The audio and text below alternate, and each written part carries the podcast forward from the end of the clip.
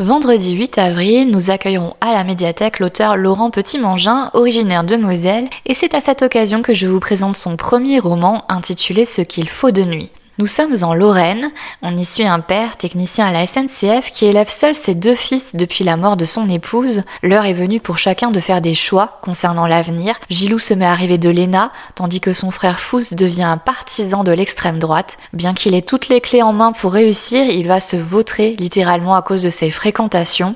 Avec ce qu'il faut de justesse et de sensibilité, l'auteur dresse le portrait d'un père désarmé, d'une jeunesse parfois en perte de repères. Sur le ton de la confidence, ce roman court nous interroge sur les hasards de la vie et se lit facilement en une soirée. Et en tant que Mosellane, moi aussi, j'ai apprécié les expressions 100% lorraines retrouvées dans le texte. Ce qu'il faut de nuit a d'ailleurs remporté le prix Stanislas et le prix Femina des lycéens en 2020. Si jamais vous souhaitez assister à la rencontre avec Laurent Petit-Mangin le 8 avril à 18h à la médiathèque, inscrivez-vous au 03 87 28 60 80.